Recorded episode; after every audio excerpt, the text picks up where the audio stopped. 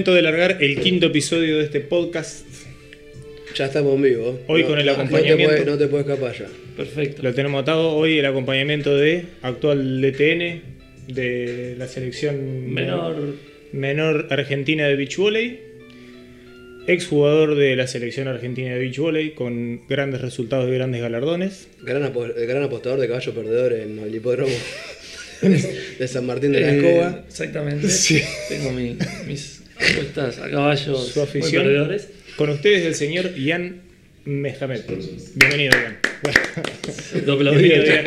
Un gusto que- que esté- que estés acá. Muchas gracias por la invitación. Ya normalmente nosotros damos do- dos opciones a temas a charlar. La primera es política soviética de los 80 o, eh, Trotskista, No, muy, tro- no. muy trotskista. o ¿cuál era el otro?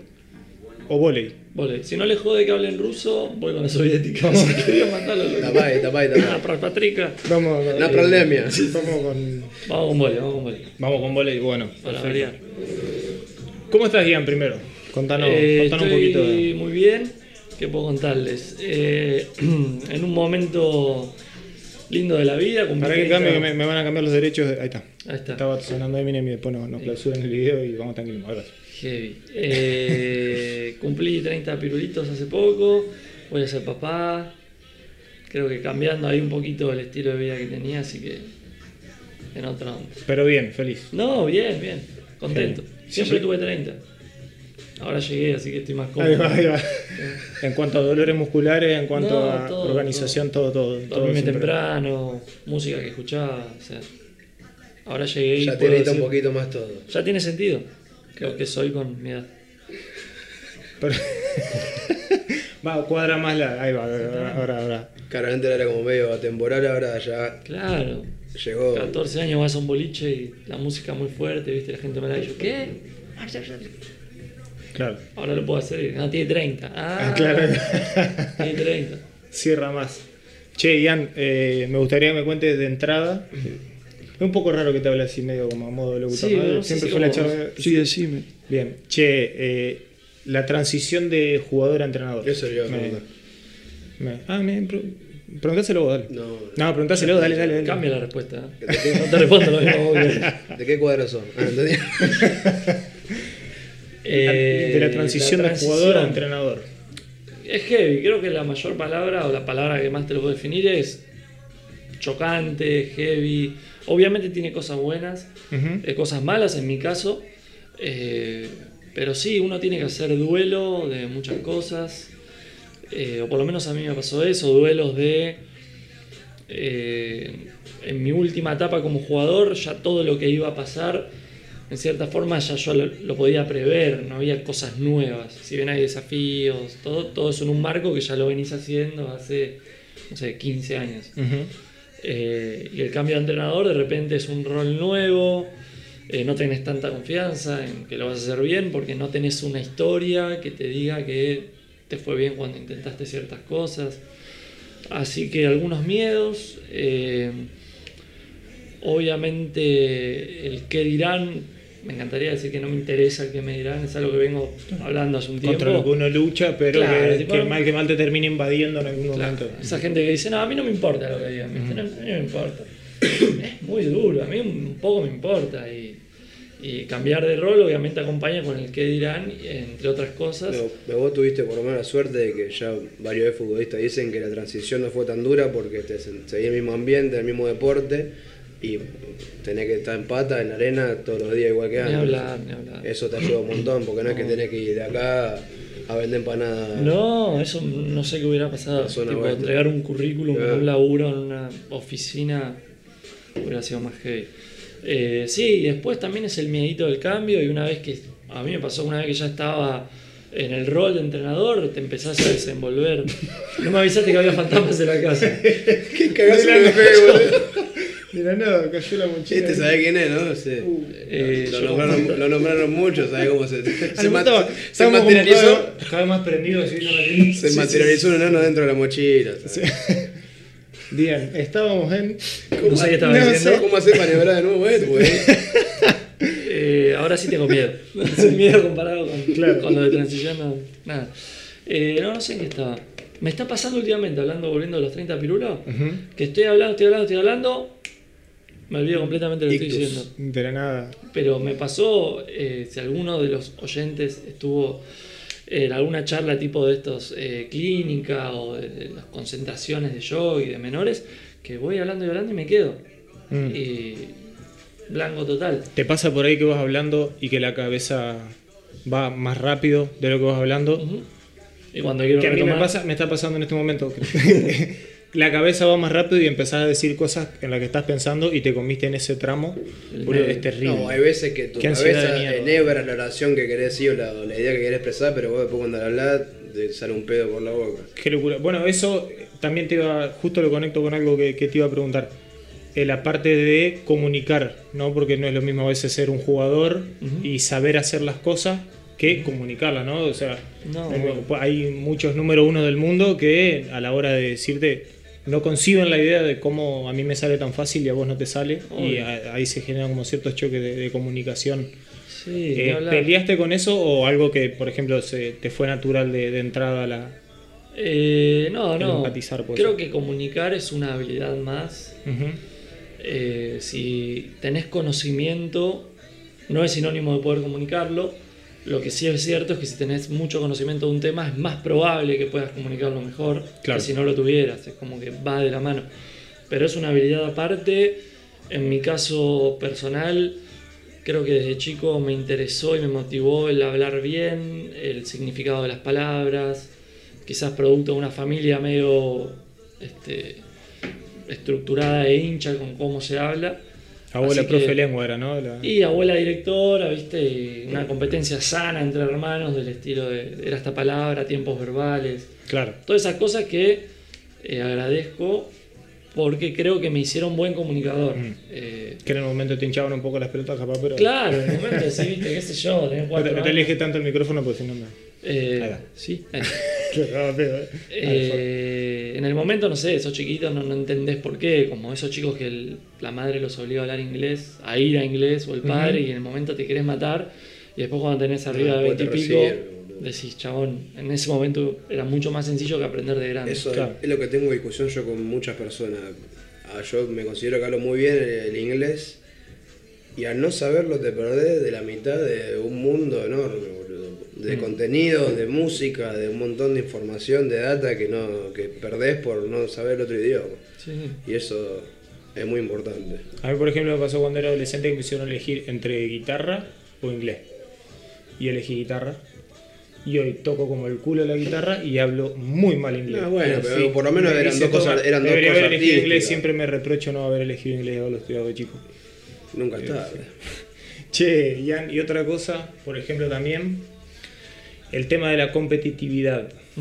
Eh, ¿Qué diferencias hay entre la de la competitividad jugador a la de entrenador? Digamos, porque me imagino que debe ser ahí un... Sí, sí, es distinto. Yo lo vivo distinto porque justo el beach volley lo considero un deporte que el mérito es bastante de los jugadores. Mm. El entrenador tiene un mérito, obviamente, pero a diferencia de otros deportes lo considero bastante de los jugadores. Eh, yo creo que compito a través del equipo que conformo como entrenador, pero no es lo mismo, ni mucho menos. Eh, realmente cuando termina una competencia y nos fue bien como equipo, me pongo bastante contento por los jugadores y un poco por mí. Y mi parte competitiva la tengo que, eh, digamos, subsanar por otro lado, compitiendo en otras cosas a la par.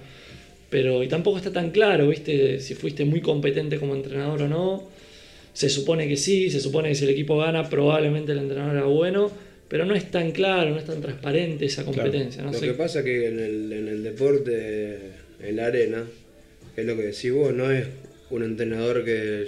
Yo no conozco un nombre de un entrenador que haya Claro. sido como por en indoor, por ejemplo, te, te digo 20 entrenadores que triunfaron como entrenadores y son unos fenómenos. Claro.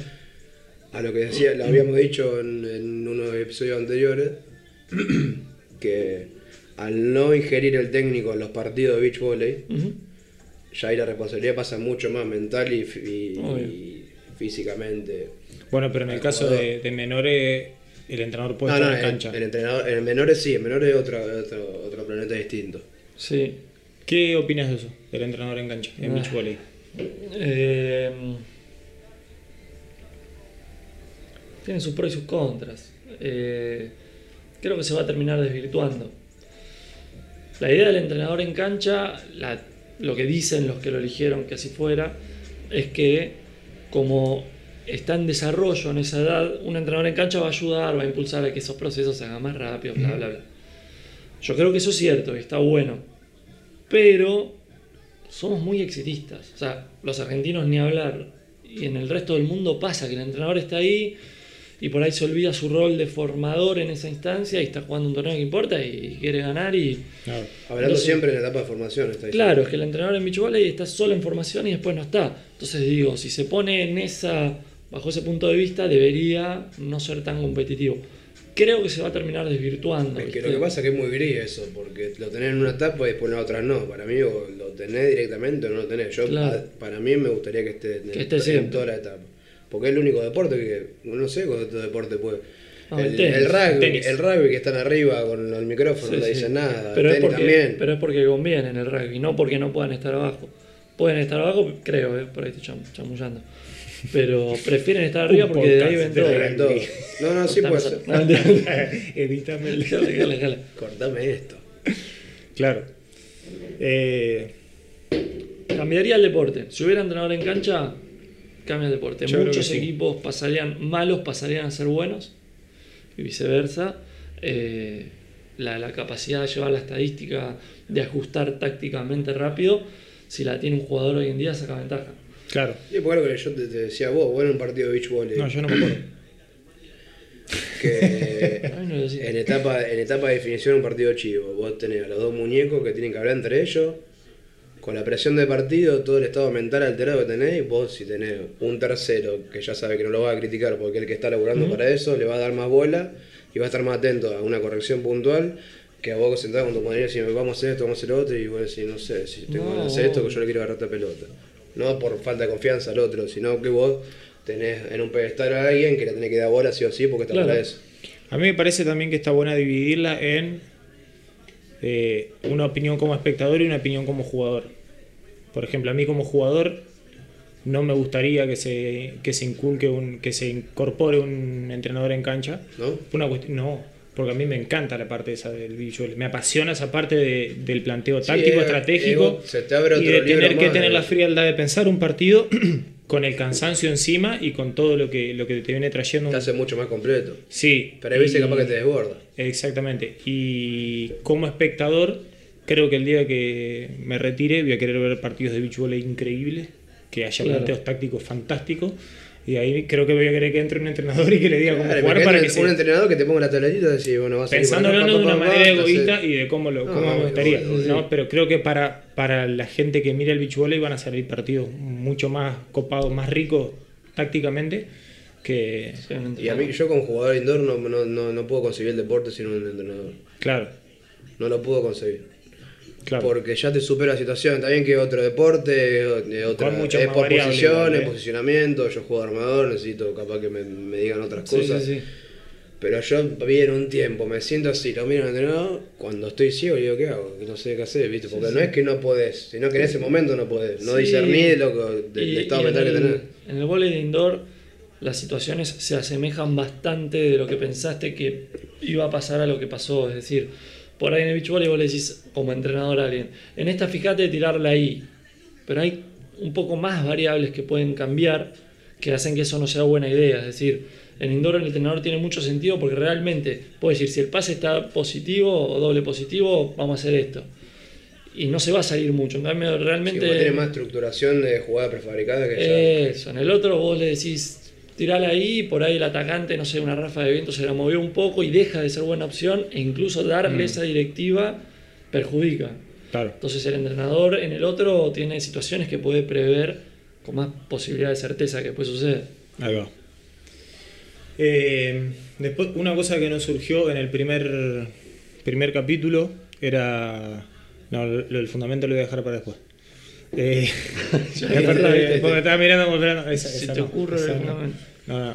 Eh, Ese es el tema de el en etapas formativas hacer a la vez beach volley e indoor. Eh, bueno, ya había contado una situación que, bueno, que si lo quieren escuchar, que vayan al primer capítulo Ahí y lo escuchen. Pero bueno, situación de un entrenador que como que no dejó que una jugadora de su equipo, Equipo. de indoor vaya a la concentración que bueno que hicimos en. Cerrito para captar talento para Sí, los sí, Juegos para los Olímpicos de la Juventud. ¿Qué pensás de esa parte? Para un chico, ¿es bueno, es malo? ¿Sirve, no sirve? ¿Conviene, no conviene? Eh, le metí el codazo. Dale, dale, ¿cómo le? No, te Me entró una encanta. bronca. Después pero- lo de la mochila que se tiró de Sí, igual no pasa nada, digamos, no pasa nada. Eh, como respuesta rápida, sirve. No es lo mismo, hay tiempo, ¿eh? Así que. Bien, pero me gusta partir desde la respuesta Perfecto. y, Y, después desmenuzarla. glosamos. Eh, sirve hacer las dos cosas, lo recomiendo. Conviene, sí, bien, todo. Todo, Sí, todo bolsa. positivo para hacerlo. Muy rotundo. Mirá, pocas veces me, me siento muy seguro de una respuesta como para decirte, chabón, sí. Eh, y ahora lo desmenuzo un poco. Eh, cada jugador y cada atleta es un mundo y quizás en algunos sirve más, en otros menos. Te puedo decir, en un central que es chico, que tiene pocos impactos por eh, entrenamiento, le va a servir un montón el bicho volei, ¿me ¿entendés? Porque va a sumar la cantidad de impactos, le va a sumar las veces que se va a involucrar con la pelota, los desplazamientos y demás, eh, nivel defensivo. Entonces, para alguien que carece de ciertas cosas de su entrenamiento cotidiano indoor, recontra sí. si me lo llevas a un armador, por ahí te diría que es una de las posiciones que más, te digo, no sé qué tanto conviene, Mm. porque tiene las peores contras y no tan buenos pros. La Claro. peor contra es que su gesto técnico es justamente el que más difiere en el otro deporte. ¿Bien? Totalmente Eh, yo como entrenador, si me viene alguien indoor, pregunto normalmente de qué posición jugás, trato de averiguar un contexto, tampoco darle la responsabilidad al chico de que él me responda todo, pero entender, este chico está jugando de armador y tiene una proyección quizá para llegar a la selección, Ujú. si ese es el caso, o si juega de armador y lo veo que va bien por ese camino, casi que ni le enseño el golpe de manos altas de, de beach volley, ¿entendés? Porque no tiene tanto sentido, tiene un poco que perder y no tanto que ganar.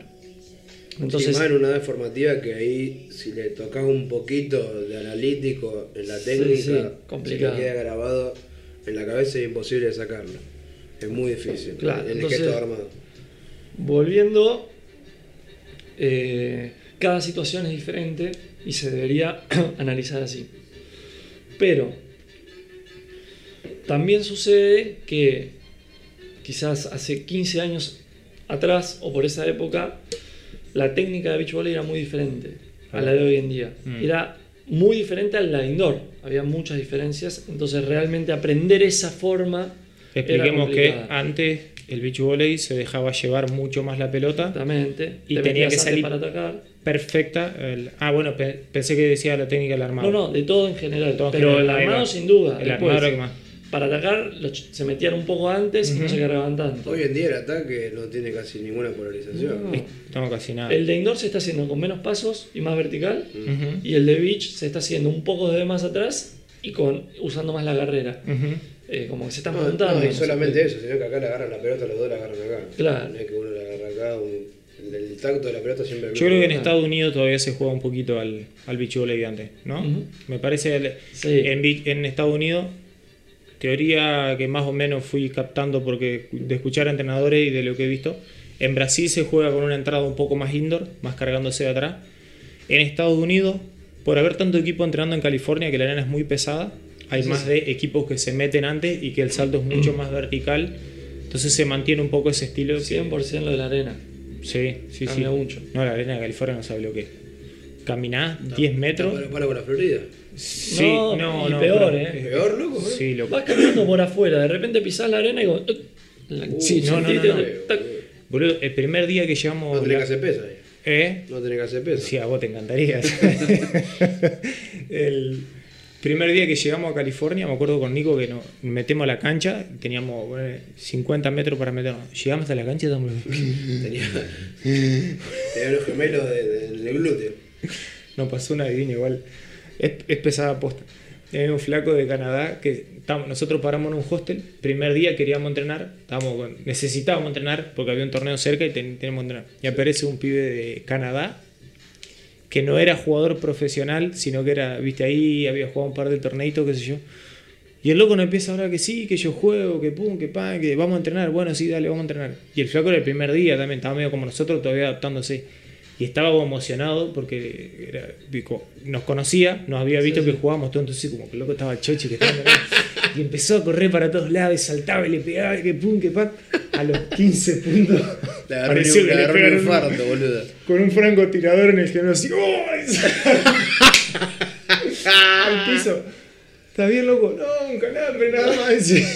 Terminó el ¿Esto es una entrenamiento. banana? Terminó Oh. todo el entrenamiento Rengo, pobre flaco, pero con Nico nos moría y tampoco nos podíamos reír. No te puedes reír, boludo. Yo- estábamos yo me como medio tentados que Si estoy miramos. afuera me muero, me tengo No, que ir de la risa que me agarro, boludo. Nos mirábamos así como medio tentados, y, pero, pero no, no, es, es asperísima, asperísima. eh, volvamos al hilo, ¿en qué estábamos? Bueno, lo de Eh, ah, era la etapa de formación, perdón sí, que te cortamos. eh, así que bueno, cada persona tiene sus cosas, cada Ujú. atleta. Eh, los gestos se están pareciendo un poco más, salvo el de armado, que es el que más difiere. La cantidad de impactos, bueno, ya lo mencioné con el ejemplo de central, en beach volley cambia muchísimo, así que eso importa. Eh, y después, a ver, picanteando un poquito el asunto. No conozco un entrenador de indoor que tenga un argumento bueno como para no hacerlo, ¿me entendés? Mm. Le- uy, El que hoy en día te dice nada, que no, que no, se quedan esos modismos, no No, sé. Lo dice más de bronca Ah, porque le está sacando a su claro. jugador que porque pensaba en el Claro, futuro. me de salen él. gestos, ¿me entendés? Nada, que...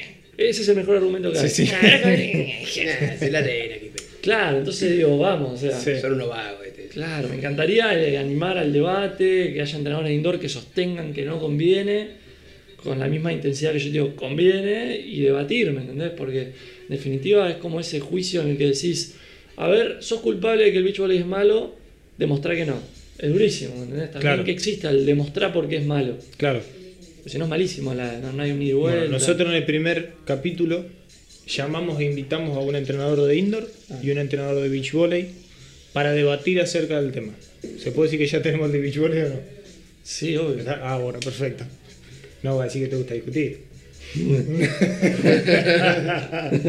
bueno, ya tenemos el de beach volley, es cuestión de conseguir uno de Yo indoor te, y ahí yo te consigo uno viendo. conseguimos uno de indoor y hacemos un debate en el Claro. cual tienen que defender por qué sus jugadores... Pros y contras, por qué detrás, Bien, perfecto. y unos guantes de boxeo. Por tengo- la duda. Que ser- Por la duda que no con el gordo ya dijimos, no vamos, haya- a- vamos a comprar unos pochoclos, una coca y vamos a No, ver. yo miro de afuera. ¿Cómo se- Sí, nosotros en esto no figuramos, nos sentamos ahí sin micrófono y. Sí, Y tengo una teoría. A ver. Si el beach volley se indorice más en el tema de reglas. ¿sería más competitivo porque abarcaría más jugadores indoor que les gustaría ir a, a practicar la arena? Abarcaría más jugadores, En el, sería más sentido, en el competitivo. sentido de el armado, Sí. ping, no te cobran doble golpe, Sí. salvo doble golpe que te cobran en indoor. En defensa se puede recibir de arriba. Claro. A veces Sería más abarcativo, ¿no? Es, sería más abarcativo y no sé si, si traería gente que por ahí por miedo al- a ir a la arena no se anime por las reglas porque es más difícil técnica y tácticamente. pasa que terminás deformando el deporte.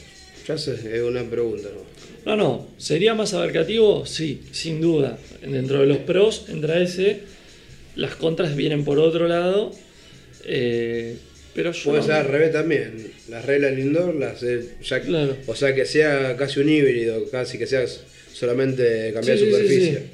Mira, yo soy fanático de jugar a todo, ¿no? Y desde lo más abstracto posible, un juego son muchas variables que hay que desenvolverse. Cuanto más variables hay, probablemente se vuelva más entretenido, siempre sin llegar a un número exorbitante que, no- uno no pueda llevar a cabo todas las posibles acciones. Pero eh, si se le cambian las reglas y el deporte sigue siendo atractivo y hay cosas que hacer y cosas que mejorar y entrenar y practicar para ir a poner en escena después en un torneo, a mí me encanta. Eh, no creo estar cerrado a, a que la variable, otra variable no puede ser mejor. Pues no sé, eh, y no, no me suena así instintivamente algo malo eso que decís. Sería distinto, más abarcativo. eh, habría que probarlo. En, en juegos de Evitas nacionales, por ejemplo, ¿se, se es más permisivo con ese tema? No sé si estuve, yo nunca estuve en un nacional Evita Claro. de beach volley. Eh, no, no. Porque ahí, por ejemplo, sería una buena ocasión para, ser un poco más permisivo en algunas Claro, cosas. por lo, menos, por lo menos en etapas formativas. ¿no? Claro. Sí. Ser más permisivo con las reglas. Ah, bien, por ese lado estoy 100% de Ah, acuerdo y, a, y a- dijo él. claro, y a favor. Quizás en primera no lo sé, pero en etapa formativa sí, yo mi inclinación es que no exista el doble Porque golpe. generalmente en indoor Yo creo que también pasa después, lo mismo. Son yo creo que después igual en, primera, en mayores, no es tan necesario. Me parece que ya tenemos toda la capacidad de diferenciar. A ver, yo voy a jugar indoor y, y no es que voy a llevar, hacer Sí, llevar sí, la pelota, ¿entendés? La, la- cabeza funciona, Sí, me parece, ¿no? Y también si hay jugadores que practicaron en etapa formativa los dos deportes, no, no tienen grandes problemas con el cambio de chip de che, estoy en indoor. Sí me ha pasado de, de bajar, en Claro. jugando indoor, pero no más. Más de eso... Habría que desmenuzar también qué es lo que cuando un jugador de indoor va al beach volley y no le sale, qué es lo que pasa que hace que no siga. Porque pasa, ¿viste? un jugador, una jugadora de beach volley va de indoor, va a beach volley. Yo creo que mayormente es la frustración, ¿no? por ponerle un nombre a lo que dice, oh, no, esto no me gusta, ¿me entendés? Me- no, no me abarca porque me frustra. Claro. Pero también creo que a la par, si no fuera posible frustrarse, no sería tan gratificante el cambio. Es decir, Claro. soy un jugador indoor. Y también está bueno el desafío de chabón, uh, mirá todas las reglas que tengo que adaptarme, a ver cómo lo hago. Obvio que al que no le sale y encima no insiste y tiene mentalidad está- frustrante. El típico langa que, Claro. eh, ah, eh, que Sí, ya sí. me han contado experiencias, que son pibes que juegan a uno en indoor y que vamos a la arena, que le rompemos el orto Claro. y después quedan pintados. Y se frustra, ¿me entendés? Entonces digo, es como todo, si no tenés la chance de que sea difícil, facilitarlo también tiene su lado malo, Claro. ¿viste? Pero en edades formativas ni hablar. Los evita y yo no estoy muy contento con cómo se maneja. Para mí el doble golpe no tendría que cobrarse. eh, El poke debería estar prohibido. oh, sería divino. No, sí, sí, prohibido muy duro, pero, pero algo así, encontrarle la vuelta para que no sea solo Es que en realidad es un compromiso de los profes. Sí. Se, se tendría que educar más a los pibes de beach volley, porque también hay eso en Argentina de, de esa visión acerca del beach volley que es un deporte donde se juega al toque. Y eso es una mentira. Eh, o sea, no es una mentira, es verdad, existe, pero es algo que está mal. Es algo que si vos estás entrando al beach volley, no conviene que, plantees, que empieces planteando tu juego al toque. Sí, vas Yo- a perder. Yo no me olvido mal el primer día que pisé la arena de cuando empecé a jugar con Ale Ronconi, que me dijo, loco, olvídate de tocar. A este juego se juega atacando porque... Cinco palos y un toque. Eh, sí, ¿no? Un- Es un Sí, buen sí. número, un buen número 5 por 1. Olvídate de tocar, este juego se juega atacando y me parece que, que fue clave a la hora de decir, che, físicamente, pero por la física matemática, físicamente va a defender menos un ataque a velocidad que un toque que va así, que es leíble aparte, mirándole la por mano. todo, es que si sabés atacar después es más fácil también pasar, ¿no? De, de- Sí. sos sí. buen atacante, los de los toques lo vamos viendo. Te va, si pe- pones tres fierrazos buenos, el toque va a ser una cuestión de solamente pasar la pelota por atrás del bloqueo, nada más. Sí, el tema de empezar tocando también es que para que un toque sea bueno, más o menos, no es necesario cargarte mucho Claro. Al principio. Ah, bueno, claro, lo- lo- Al principio. Entonces vos le decías en hacer punto tocando y el chico no se carga lo porque que lo hace. mimetizarlo al máximo, que no se sepa si va a tocar hasta el último momento. Claro, Claro. eso se busca. Ahora qué pasa, vos sos chico, te dicen, hace, toca, si no te cargas podés. Te dicen pega, si no te cargas no podés. Entonces al obligar al principio a pegar, estás preparando una previa al toque mejor. Después cuando Claro. le diga tocar hecho lo va a hacer desde eso, que es como el, viste, tratar de aprender a atacar cuando sos chico sin saber lo que es la carrera de ataque, como una locura. Tiene esas cosas. Claro. Si tan solo alguien me lo hubiera dicho a mí antes de los 17. Y te hago una Yo al palo, pero, Tampoco. pero me metía, o sea, decía como... te hago una preguntita más picante. Me ¿Qué encanta. nos hace falta a Argentina para por lo menos, aparte de la plata, ¿no? acercarnos a un circuito como el brasilero o el estadounidense en beach volley? Yo creo que nos hace falta que la estructura organizativa esté más definida, es decir, que los roles estén más definidos, tanto a quién le toca salir a buscar el marketing, quién le toca eh, un poco de humildad en el puesto de cada uno. No pensás que tendría que haber un poquito más de apertura hacia empresas privadas que, que le quieran dar bola al deporte. Sí. Porque como que está muy estatizado. No, ni hablar, ni hablar. Pero también no es que no haya apertura, es que la persona o al ir a buscar eso se hace como con el corazón. ¿me entendés? Estoy yendo a buscar sponsor porque tengo pasión por esto y me, me encanta y es un sueño. También tienes que tener estudio de finanzas Obvio. y de marketing. Es como, viste, falta un poco de eso. marketing lo primero que tenés que tener para. Claro, Porque la gana va, va a encontrar grupos por cualquier lado que tengan ganas Claro. de laburar. En, No, yo- en ese, en ese discurso de la pasión a veces no hay un beneficio para la empresa. Ah, Que muchas veces me ha pasado de decir, che, loco, no querés auspiciar, no. Bueno, dale. Sí, ¿qué me da vos acá? ¿Vos qué me da a mí? Una Te fotito te pongo- papi, ¿qué te pasa? pongo- Te pongo tu logo en mi short. Ajá, ¿y tu short dónde va a estar? En un torneo donde no lo va a ver nadie. boludo, Y ya te va a agarrar y decir, eh, mete el sponsor en el culo.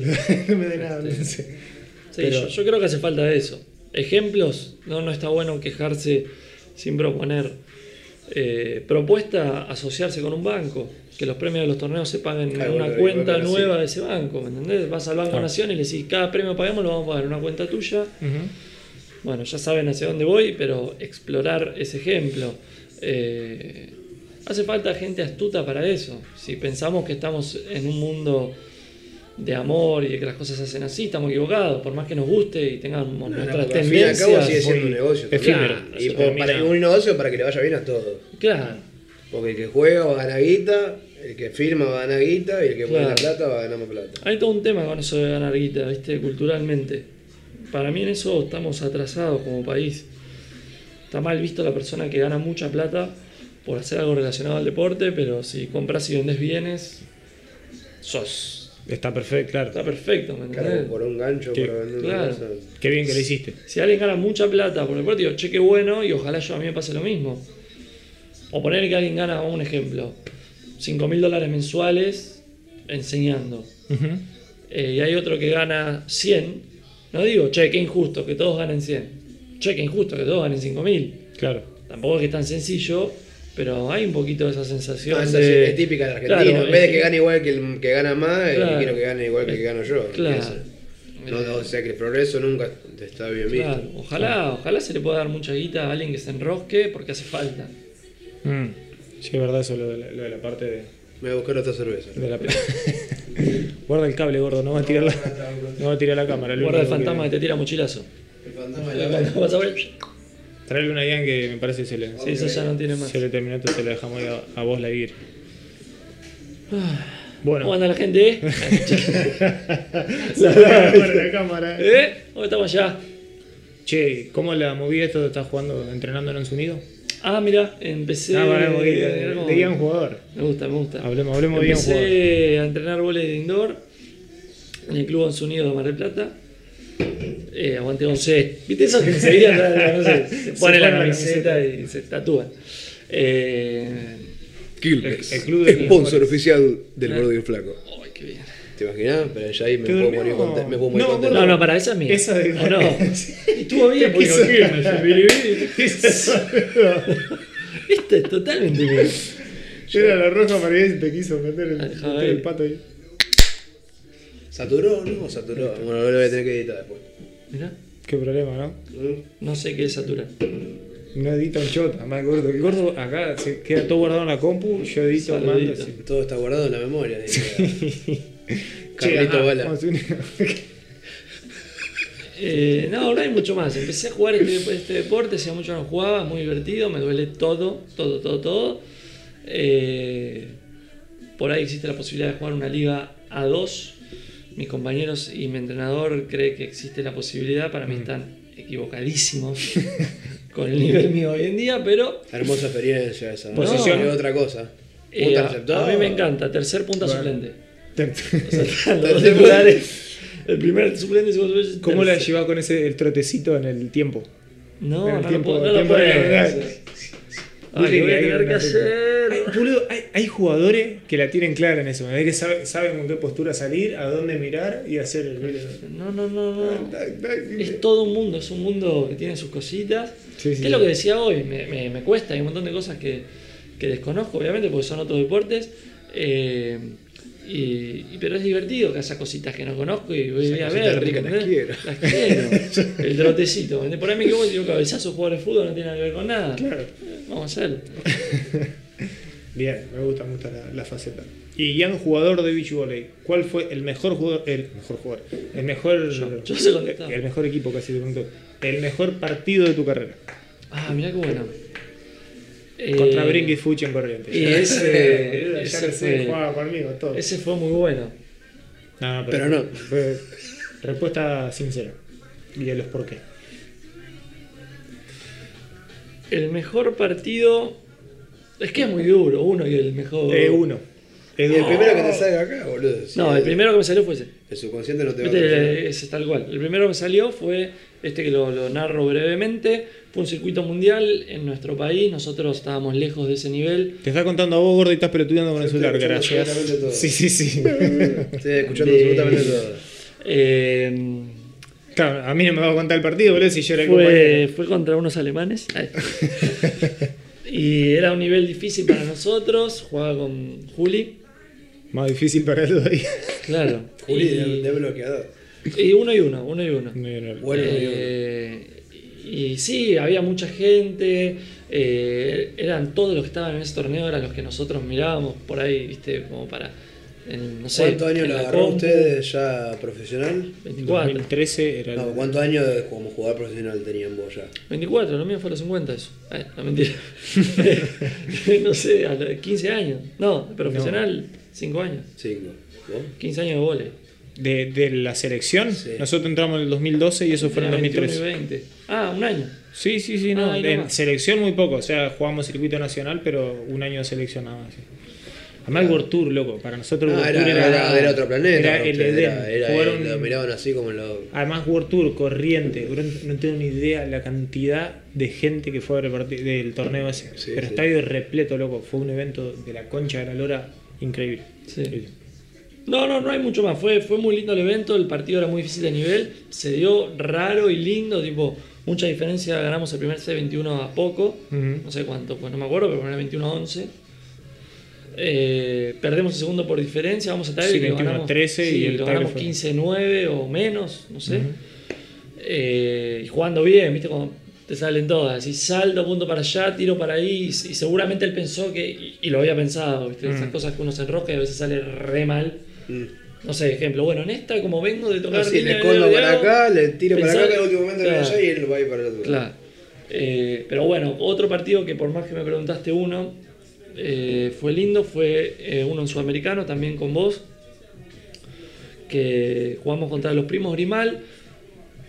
El torneo ese, que salimos campeones sudamericanos, En Viña del Mar. Sí, eh, lo que tuvo de lindo es que yo venía de cambiar percepciones mentales mías, de, de cómo encarar un partido, de Había que- leído un par de libritos ya. Claro, estaba pensando en esto de estar presente, del mindfulness, de esas cosas. Si bien en el juego no digo que fue ni mi, ni mi tope de mejor nivel, he jugado partidos mucho mejor y ese jugamos los dos creo que más o menos, pero presionamos en buenos momentos.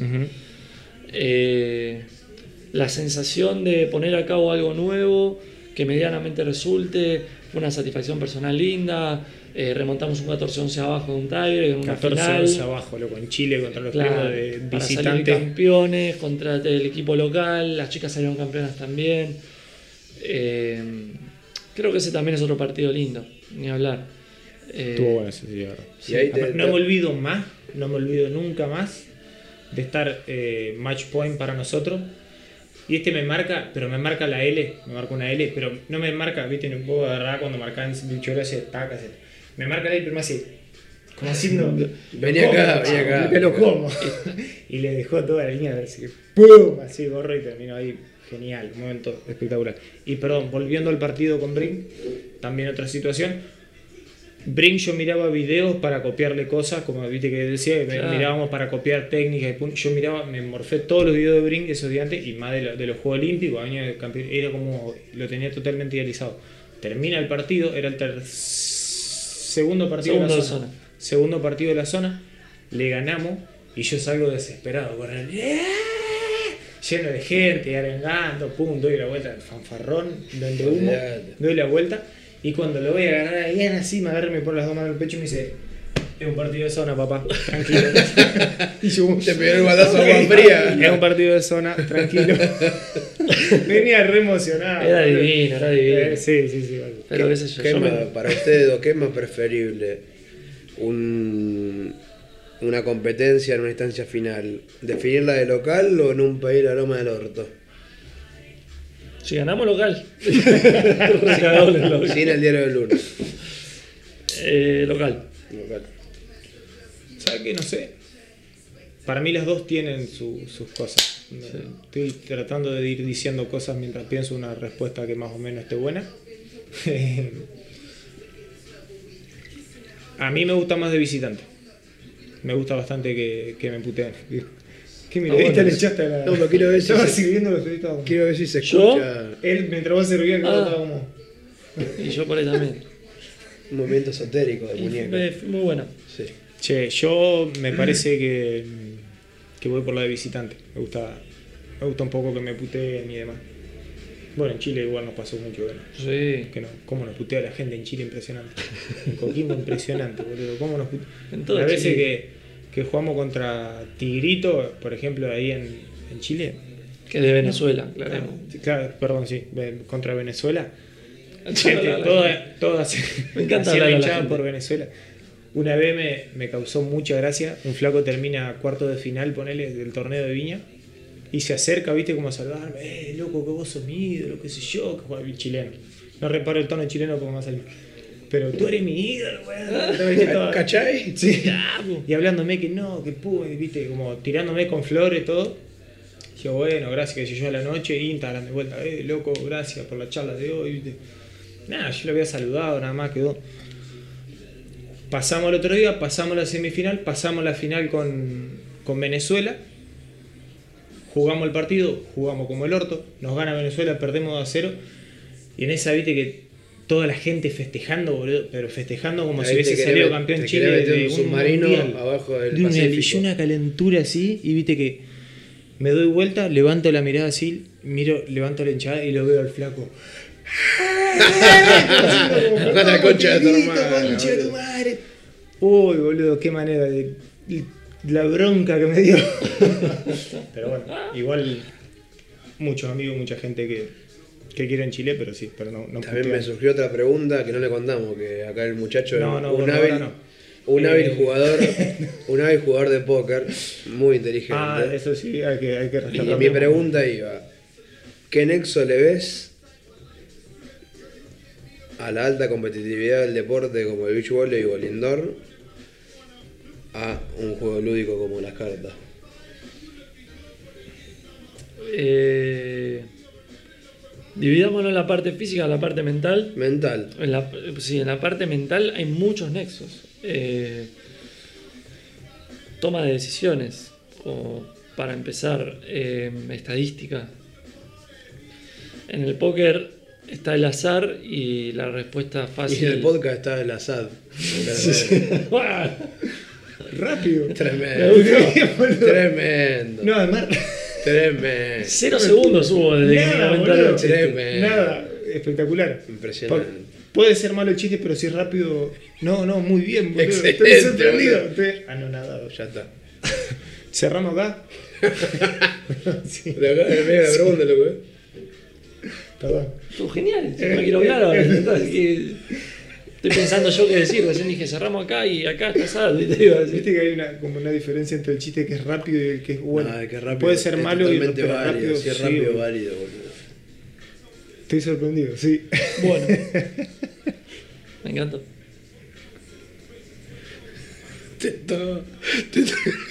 Se acordó de la abuela, boludo. Se acordó de la abuela. Qué pelotudo. Qué pelotudo. No sé qué acá. El té, el té. El té, sí.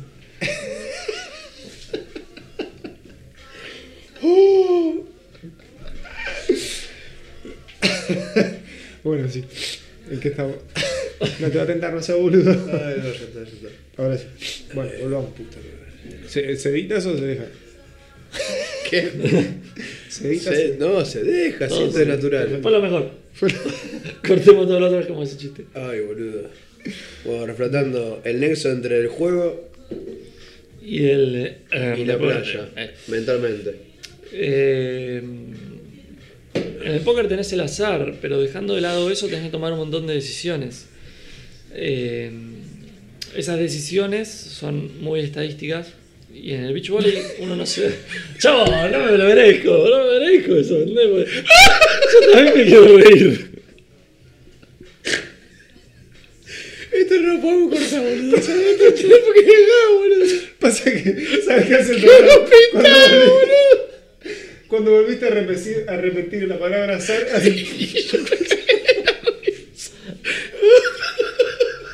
Sos un pelotudo, boludo. Sos un boludo. Vamos a tomar la, No hace nada, boludo. vamos a tomar la cosa en serio, viejo. Pero cuando quiere la palabra azar. Estás mirando más que testigo falso, boludo. Perdón. No, no, la chorra. Perdón, no, no. Estás para. No, para- no, no, para- no pienso hablar del tema. Te pido mil disculpas. El azar ya está, ya quedó. No me largue más. Ya está, ya está. no, no, no, ahora sí. No, basta, tiene un montón de cosas parecidas, ya está. ¿Eh? Tiene un montón de cosas ¿Te lo parecidas. tomaste ofensivo? No, no, pero imagínate una tercera empezar. No, no, no, no. Es, más, es que cada vez más gracioso. Entonces, no, bueno, yo estaría Sí, cada vez más tentado. La verdad que tengo ganas de pedirte Oh, que claro, sí, pero tengo miedo de tentarme de vuelta y que te lo tomes Es que como estás loco. diciendo, no me puedo reír, y no me puedo reír es más gracioso. Te juro por ahí que no me río más. Pero me río lo que Eso decimos, lo- fuera de, de- de la ya situación. sé. A hacer para otro tema, de problema este. Volvemos, volvemos. Después. volvemos. Un entrenador. No, perdón, un deportista que tengas que Djokovic. elegir. Djokovic. ¿Por qué? Creo que encontró el equilibrio entre disfrute y trabajo duro. Mm. Entre lo que es la vida del deportista Sí. que por ahí se ve como un poco. el disfrute, la autenticidad. Ajá. Creo que muchas veces se asocia a que si la, te reís y sos medio como jodón, no te lo estás tomando tan en serio. En lo personal siempre sentí que eso no tiene por qué ir de la mano. Eh, pero es difícil de demostrar que no que pueden ir de la mano. Y creo que Djokovic lo demuestra muchísimo. Claro, del otro lado está Nadal, que tiene casi la misma año de carrera, pero el loco no lo saca de ahí, está encasillado Claro. y no se lo toma como más ligero como se lo toma. ¿no? Claro. Y también veo autenticidad en ambos, ¿eh? en Nadal y Sí, en sí. Djokovic. Pero cuesta a veces. Creo que la gente que tiene el perfil de Djokovic eh, no se anima a mostrarlo tanto. Ujú. No se anima a mostrar tanto que boludearía en un momento que no es para boludear. Y él, él creo que le nace así, lo hace y, y me parece que es bastante auténtico. Eso es. Sí. No es algo forzado, digamos, para hacerse un personaje que Claro, pueda ser ¿viste? comercial, sino que el loco realmente le copa. Hace poco ganó el Wimbledon. Cuando ganó, viste, el no festejó mucho. Hizo la de comer el pasto, hizo como. Está bueno.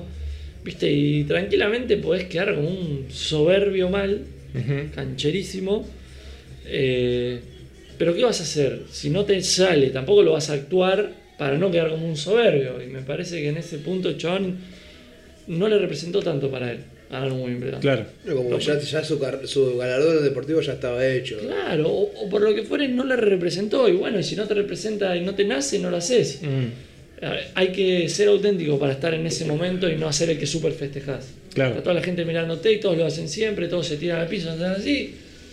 Y qué sé yo, ¿viste? es un deporte. Alguno le puede, en Ujú. ese momento puntual, significar la vida y un montón de sacrificios. Yo me he largado a llorar por logros pelotudos Sí, sí, sí. y claro. por super logros no. no. Eh, Totalmente. así que, bueno, destaco esas cosas de él. Claro. Autenticidad. Sí.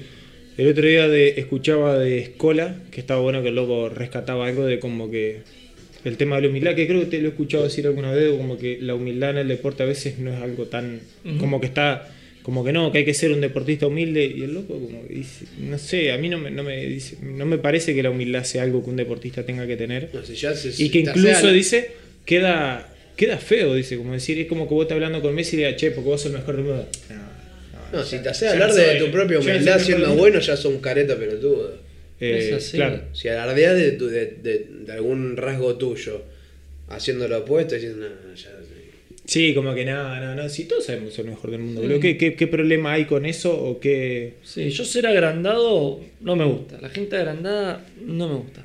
Pero la gente hipócrita, Mm, Es la peor. detesto. Es peor. eso. claro. ¿Qué vas a hacer, chabón? Cuando te preguntan qué tan bueno sos, no es que vos tenés la verdad.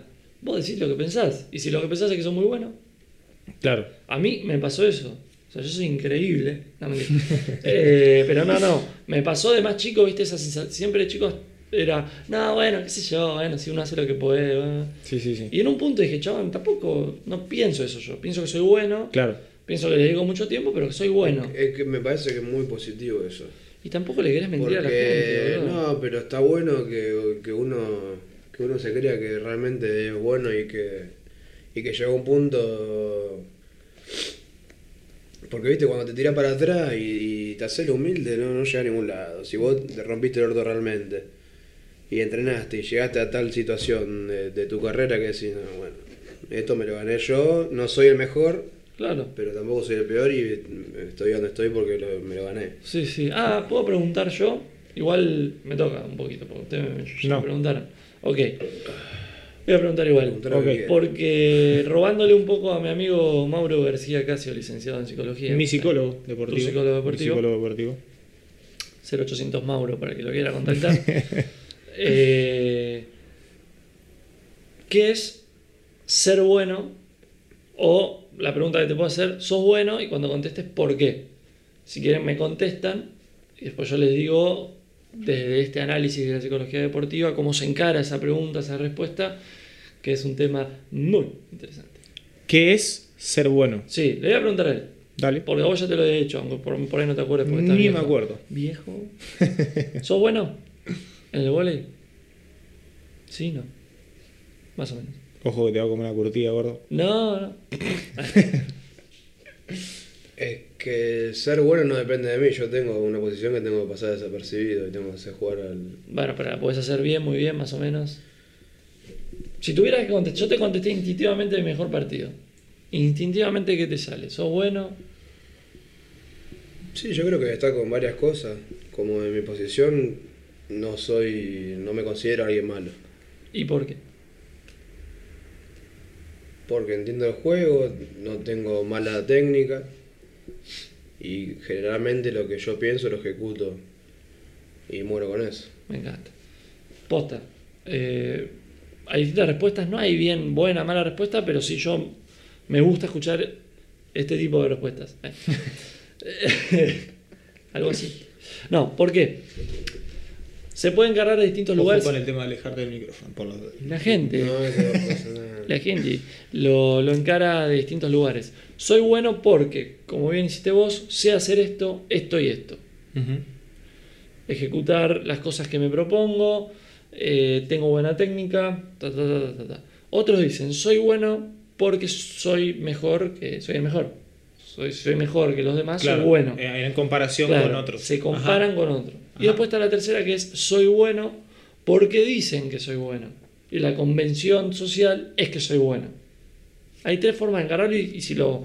Si se animan a preguntárselo y van viendo que se encuentran esos tres Con uno de esos tres tipos de respuestas. Normalmente se encasillan en uno de esos tres. A mí la respuesta que más me gusta y la que más se busca desde la psicología es del tipo de la primera. Soy, buena por- soy bueno porque hago esto, esto y esto. Claro. Y tiene que ver conmigo, con un proceso y con una ejecución de algo que puedo hacer. No, porque sos consciente del entrenamiento que te diste a vos mismo y que lograste la meta esa. Claro, Que, Tiene o sea, mucho que, te- ver con lo te que, le- y pudiste poder de hacer afuera. con el cuerpo lo que pienso con la cabeza. claro. Claro. A mí me parece, por ejemplo, eso que para mí también pienso que, que determina algo bueno o malo. Yo, por ejemplo, al tenis me siento muy malo. Pero lo que me pasa cuando voy a jugar al tenis es que tengo clarísimo dónde tengo que tirar la pelota, Ah, sí, pero no sí, lo puedo obvio. ejecutar. Sí, sí, es no. una cosa que, bueno, no, pero Claro. la paso porque no. Ahí la falencia no técnica caso. te, te Claro. falla la táctica. Yo lo que digo es, si hoy mañana todos los jugadores del mundo pasan a ser peores que vos de tenis, vos no deberías sentirte bueno jugando al tenis. Claro. ¿Me entendés? Ahí va. Porque tiene que ver con cómo jugás vos. Claro. Eh, puedo ser mejor y peor, y para eso existe esa palabra, volviendo a la importancia que le doy al uso Ajá. de las palabras, ¿no? Pero bueno o malo normalmente se encasilla en una de esas tres, y lo que tiene encasillarla en alguna de las segundas, en que soy mejor que, o los demás dicen que soy bueno, Ujú. es que realmente no depende de uno. Claro. No, claro. Eh, no depende de uno. Si y, no la opinión del otro. y claro, y si estamos practicando un deporte, en teoría, con el fin de ser buenos, ponele, o, o disfrutarlo, ser felices, y resulta que vos haces todo lo que te corresponde, pero el otro hizo otra cosa, y, y entonces sos malo, malísimo dedicarse, dedicarle una vida a esa forma de que dirán. vivirla. Claro. Al que dirán que era lo que A que depende de otro, además. A que depende Sí, de sí, otro. Yo hice todo bárbaro. El chabón de al lado lo hizo mejor, oh, la pasó mal. El chabón de al lado lo hizo peor, eh, la pasó bien. Mm. Está muy sujeto a otro, una felicidad y raro encima de la forma que está sujeto. Es un interrogante que a mí me gusta hacerlo. No sé cómo llegamos acá. Preguntaste pero- vos, fue sí. tu pregunta, Sí, maestro, sí, si pero no como que se me cargo de- pareció por algo que íbamos hablando, Sí. ¿viste? Eh, ah, de la falsa humildad Ajá. de la humildad, de, de- de ser agrandado no. Eh, yo creo que uno tiene que responderse a uno mismo y Ajá. después cuando te pregunta contestar desde ahí. Iba a encarar por ese lado también, Eso. de que me parece que la- no está mal. Sí lo que está mal es a veces es la comparación con el entorno o la de no ser humilde en el sentido de yo soy mejor que vos, ¿me entendés? Claro. Claro, de- sino de lo, de lo personal, de, de sentirse bueno uno, de tener autoestima, no me parece malo. Sí me parece malo la de, che, te bajo a vos, que está muy bien. No, la, lucha, in- la lucha interna esa, no seamos hipócritas, la tenemos todos, siempre. Siempre te voy a considerar que hay una que está ahí, pero yo soy mejor realmente. Sí. Pero tiene que prevalecer por lo menos eso, mira, yo me estoy rompiendo el culo para llegar a esto Claro. y que nadie hable mal de lo Sí, que no sí. hago lo que hablo. ¿no? Siempre representándote con tus acciones, no con lo que, lo que decís. Sí. Mm. Yo prefiero rodearme de gente agrandada. Si prefiero lo que prefiero, prefiero, prefiero a alguien que diga lo que piensa, honesto, como Ujú. veníamos hablando. Pero, si tengo que elegir una cena o lo que sea con un grupo de personas y son todos re agrandados o todos re humildes, dame todos re agrandados. Mm. Ya fue. ¿Por qué? Y porque le vamos a tirar para va adelante, vamos a intentar, ¿me entendés? Van a salir discusiones. Amargarte no te va a amargar. Claro, va a haber Claro. de todo. En cambio, en el todos humildes es como, ah, mm, bueno, viste. Ah, Claro. sí, más o menos. que Te gané 6-1, pero no importa, vos sos bastante bueno. ¡Ah! Te gané 6-1. Sí, sos se bueno, fue, te gané claro. 6-1, Y claro. Después nos peleamos y nos abrazamos y me Sí. gusta más eso. En la pelea, talento, trabajo. Ujú. ¿Qué pensás? Talento, ¿Qué trabajo, preferís? A ver, tenés que decidir por. Te queda un puesto a definir en una selección. Sí, Tenés un jugador que es muy laburador sí. y un jugador que es muy talentoso. Sí, pero poner titulado de suplente. ¿Eh? ¿En beach volley? Beach volley. Ah, bueno, es otra cosa. No, tenés que elegir eh, a tu escuela. En los dos. Te vienen dos y te dicen, mira, tenemos cupo para seis. Tenés cinco jugadores que ya están entrenando que no lo puedes mover. Sí, sí. Este pibe entrena muchísimo.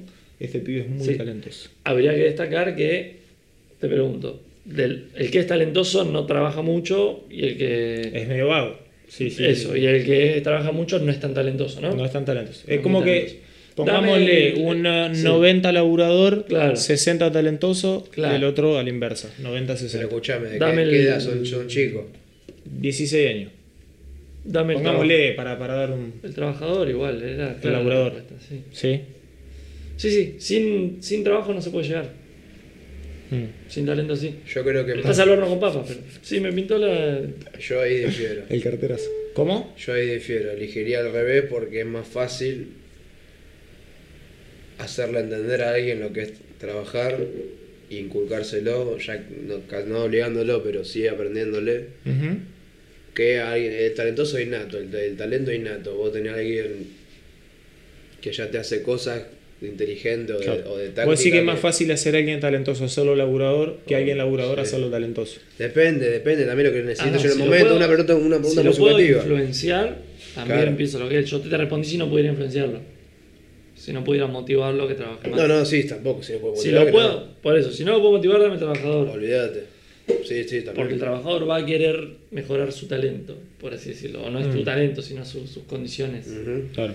El otro no. Y el Pero- talentoso no está enroscado, no está tan enroscado en ser. Sí, sí, yo así como en línea general veo que sin trabajo no se llega.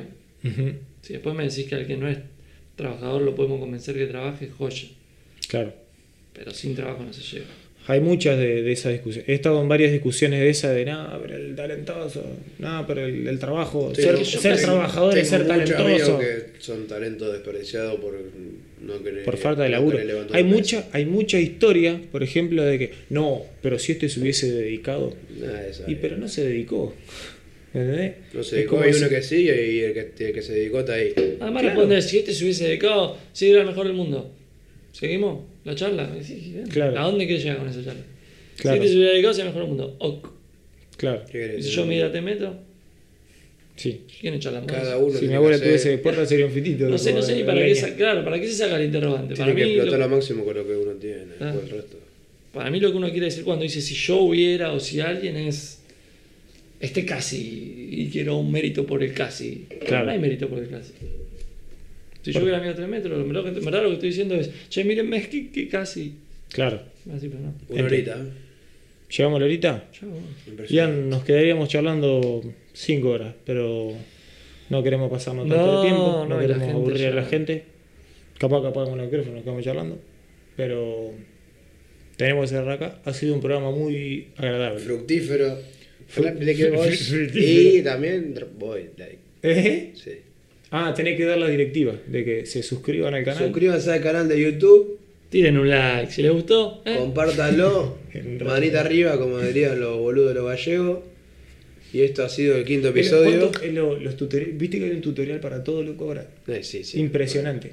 Todo, y son todo ¿qué? mexicano. Mexicano. Aquí les voy a explicar cómo, de tienen que hacer para Aquí estamos en bola y facilito. Sí, hay- Tenemos que arrancar el podcast de esa manera para enganchar, ¿viste? Porque todos los podcasts son todos lo- lo- los Aquí tutoriales. estamos son- en otra entrega de bola y facilito. Pues aquí le vamos a explicar cómo destapar una Este ha lata sido de el cerveza. quinto episodio de lo que viene siendo el segmento semanal De de voleibol y voleibol playa. O sea, aquí están en el canal. Suscríbanse al canal y síganos en Instagram. Uy, boludo, para un poco. Bueno, suscríbanse al canal, síganos en Instagram, sigan en Twitter. Eh, tenemos que reflejar Twitter Twitter, está- hay muy está- pocos seguidores. Está, más complicado. muerto Sí, yo soy un boludo. invitado nomás, pero pongan preguntas, pongan temas, pongan picante a la situación. Está ¿no? poco interactivos, la gente muy vaga la que escucha. Claro, pero bueno, no importa, ya lo vamos a reflejar. No, no, te pidieron como invitado, igual el otro día hicimos una Sí, encuesta. sí. Che, ¿qué, qué les gust- invitado le gustaría? Y hubo. Mi hubo- mamá, vos sabés que se mete bastante. No, no se hubieron mete bastante a contestar estas cosas. Sí, Mirá. pero no, no, no, no, eran, eran dos, dos, dos oyentes. Gracias, como ma. Sin parentesco. Nada, nada, piola, piola. Ha sido todo, hemos terminado el quinto episodio de este podcast que se llama El Gordo y el Flaco. Un podcast de voleibol. Adeu.